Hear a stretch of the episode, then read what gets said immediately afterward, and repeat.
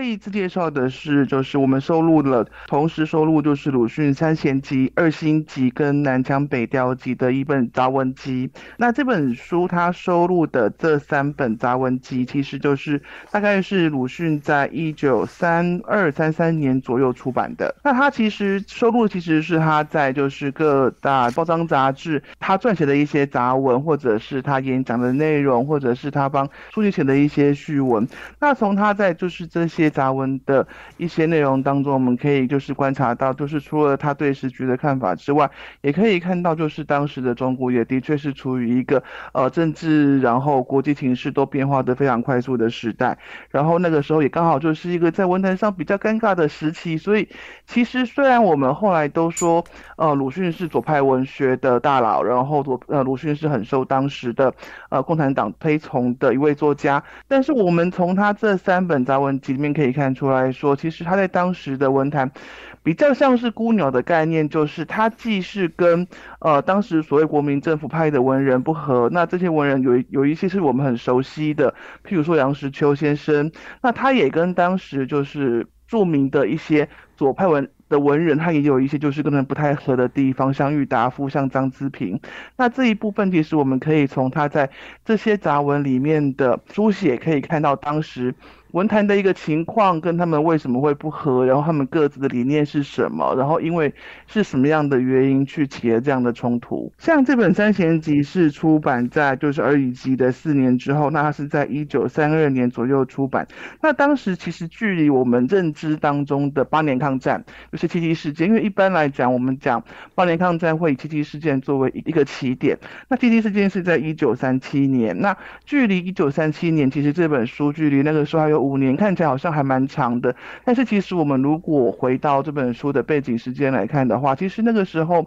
呃，一九三一年的时候，也就是这本书出版前一年，就已经发生九一八事件，所以当时中国跟日本的战争其实已经开始了。然后当鲁迅当然也也感觉到非常大的焦虑感，非常大的忧虑感，所以他在这本书当中，他输入的杂文可以看到他对当时。呃，还是大家是国民，还是各种吵来吵去啊，没有办法团结，然后没有办法很好的去对抗外侮，然后自己用各种嗯，有一点恨铁不成钢的那个意思在，所以在这一部分我们可以看到他在这一方面很多的想法。那。我们可以看到他在这本书当中提到当时是怎么样的一个互相攻讦的情况，就像是说他在当时就是他一方面被国民政府打压，因为他的主张是比较偏向左派的，然后国民政府就责他说你是拿了苏联的卢布。换句话说，当时的国民政府就指责鲁迅说：“哎，你是拿了外国人的钱在骂政府。”那当时他左派的同志们又觉得说：“哇，我前面挡一个大佬，那我一定要去有一点就是我要去攻击他，然后才能够显得就是我是敢于攻击权威的，我是敢于抨击权威的。”所以他等于是有一点在。嗯，两边的交杂之下，陷于一种非常为难的情况。他一方面，他的写作、他的言论发表受到限制，然后他也对整个情势感到非常的忧心。但是另一方面，他又变成当时青年，因为在当时他已经非常有名了。那当时的青年觉得说，哎，我要出名，就但不但就要攻击一个有名的人。他又不忍心苛责这些青年，他又觉得说，哎呀，就是这些青年虽然攻击我，就是哎跟我在一起是一件很没有面子的事情，但是我们的希望还是要放在青年人身上，所以他一方面讲述这些事情，有一点自嘲的说，哎，我我就是被人家嫌弃，但是他一方面就还是很认真的去讲。去阐述他的一些理念与概念，譬如说，我们在这本书里面还是可以看到，他还是一样非常就是呃热情，也是非常专注的提倡所谓的白话文运动。他也告诉我们说，哎，为什么要提倡白话文运动？因为他认为说。过去的我们读过去的古诗词没有不好，但是问题是过去的古诗词是过去的人写的，他没有办法，他不是我们现代的人身处的环境，所以他希望透过白话文运动可以让更多人直接说出心里的想法。所以这一方面也是他认为说，我一定要就是好好的提倡这个白话文运动，然后让更多青年人可以勇于说出自己的想法，那这样国家才会有出路。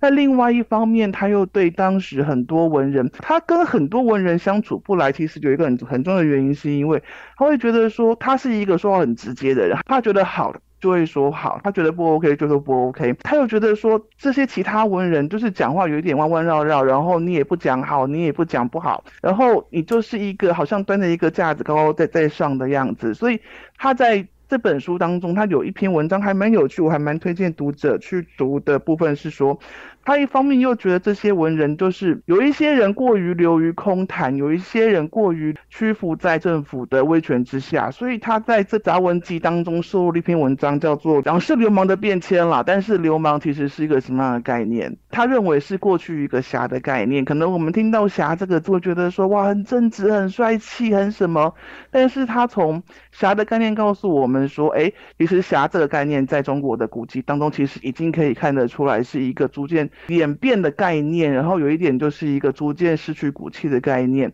他提出来说，像在春秋战国时代，墨家是非常硬骨头的，就是我今天觉得战争不对，所以墨子就会跑去跟别人的国君说：“我跟你说，你先要去打别的国家啊，可是这是不好的，我建议你不要，因为为什么呢？因为我的学生已经在那边做了非常好的防御工事，你可以杀掉我。”但是你杀不完千千万万要抵御你的人，他认为在那个时代侠是这样的概念，有一点直，然后有一点贪憨的，可是是一个非常敢于为自己的理想付出的概念。但是像我们后来我们很熟悉的《水浒传》《七侠五义》，反而是他抨击的对象，也是蛮多。的文学评论家也在后来提到说，《水浒传》到后来，一部分人认为是讽刺，一部分人认为是比较可惜的笔法，是说到后来，其实《水浒传》里面的三十六天罡、七十二地煞，到后来都变成政府军了，都归顺了。归顺这个概念是鲁迅。比较难去认同说，哇，你们就是本来是很侠义的，然后是很豪情万丈的，做自己认为正确的事，但是最后居然还是归顺在政府底下。像七侠五义更不以为然啦。我们七侠五义，我们熟悉的白玉堂，我们熟悉的展昭，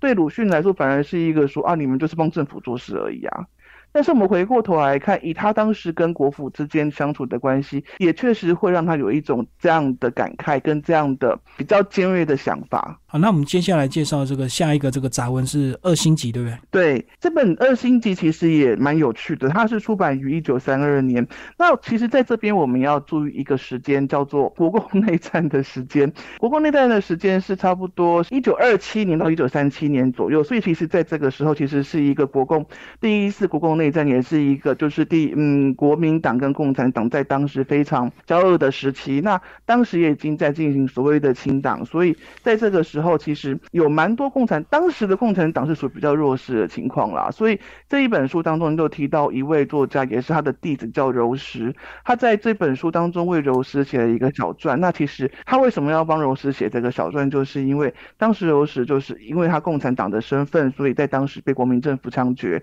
所以这一部分他他认为说，虽然我跟我左派的同志们不合，但是我还是有一些我很认同，我和我很赏识的年轻作家、年轻学生。他认为说，像这一部分是很可惜的，所以他在初中就是他收录的杂文当中，也包含他对就是当时像这样的事情的感慨。这一部分我觉得还蛮有趣的地方是说，呃，我们在前面提到，在三贤集里面，他已经是陷入一种，呃，国民党也骂他，国民政府骂他，然后应该是他同志的这些左派的作家们、左派的社团们，像郁达夫、张资平、太阳社、创造社，也在骂他。那我们在这本书当中会更看到他在当时对自己的一个立场，他觉得，哎呀，这怎么会这样？然后一方面自嘲，一方面不平，一方面又觉得说，那我能怎么办呢？就是我们以前看到那样非常惊人的鲁迅，到这个时候，其实也因为他年纪增长，所以对有。有一点就是，不然我能怎么样？那种感慨，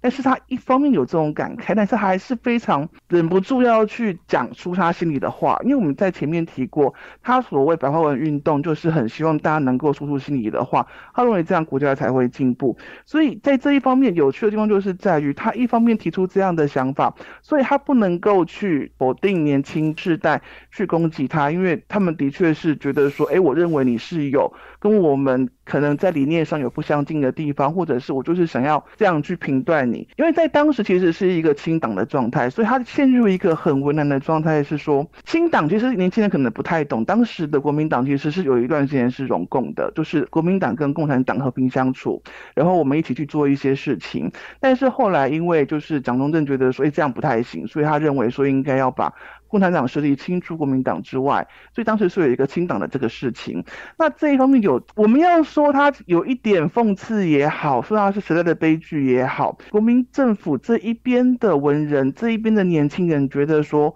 啊，你都骂国民政府，你都不骂共产党，他就觉得说，那我要怎么办？现在正在清党，我提共产党就就会被枪毙。那我不骂你，你又说我没有声音。变成一个，他已经很有地位，然后他已经被有这么定位，他就是一个左派作家，然后他是认同共产党的理想。结果在这个时候，他在就是当时的政权下，他陷入一个很为难的境地。所以这一部分我们也可以看到，虽然说他这个时候已经有一点就是没有那么尖锐，但是他还是忍不住要跟这些攻击他的文人比战。所以在这本书当中，我们刚提到梁实秋，我们就可以看到他跟梁实秋进行一个什么样的比战，也是这样的。比战，我们放到现代社会来看，一点都不脱节，完全是我们现在还在谈的主题。像他在梁，他在这本书当中，他跟梁实秋进行的比赛内容是什么？哈，就是梁实秋觉得说，鲁迅你一直在骂人，你一天到晚在骂人，这个你也骂，那个那个你也骂，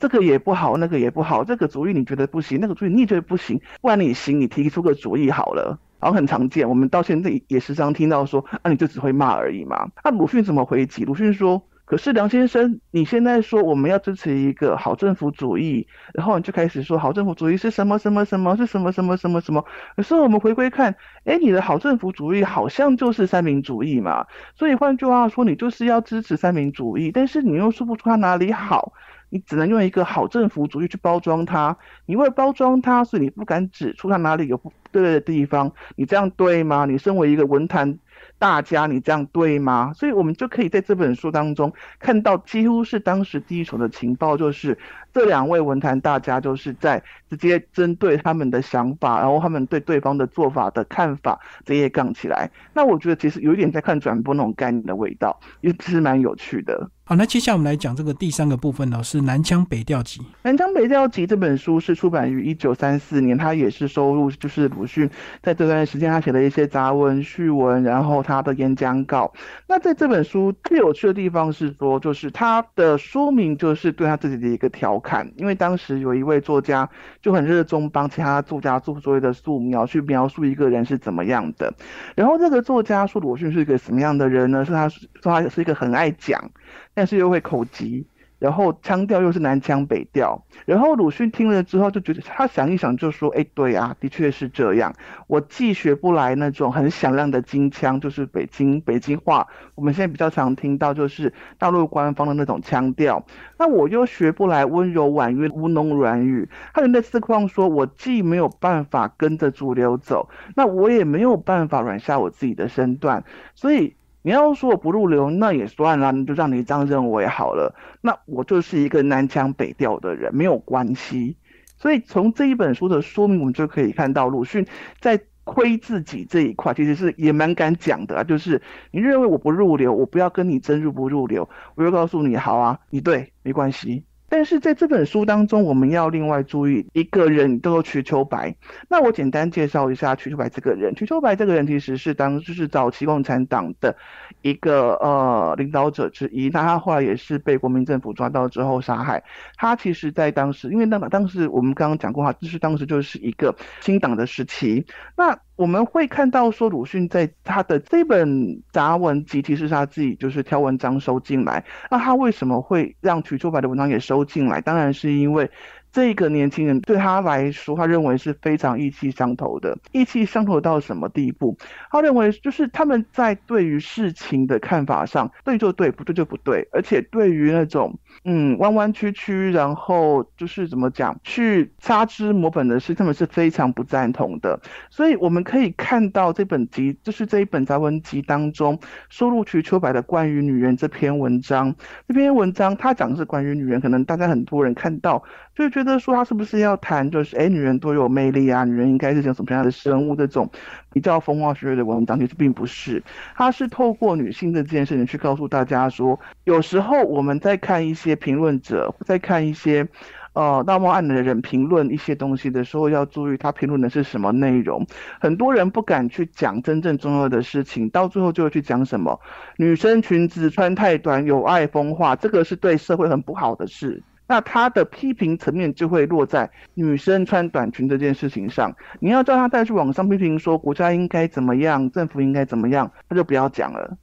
那对鲁迅跟瞿秋白来说，这样的言论简直太好笑了。真正重要的事情你不去讲，真正重要的事情怎么会是女生裙子穿怎么样？而是应该是我们的国家应该要怎么做，政治都应该要怎么做。那你们觉得自己是很有身份的批评者、作家，但是只敢批评一些女生裙子穿太短这样子无关痛痒的东西，是一件很可耻的事。所以在这一本书。当中，我们也可以看到，我们在前面提到，在就是呃出版二星级的时候，就是鲁迅很钟爱的一个弟子柔石被杀害。那鲁迅在这个时候还没有想到，就是因为在这个时候是一九三四年嘛，他在这个时候还没有想到一九三五年的时候，许秋白也也被杀害了。那其实我们如果就是依循，我们如果看一下历史的轨迹，再回来读，就是他们在这。本书当中的场合，然后看到鲁迅就是收录什么样的文章，他选了瞿秋白什么样的文章，其实是蛮好，嗯，一个蛮好的素材，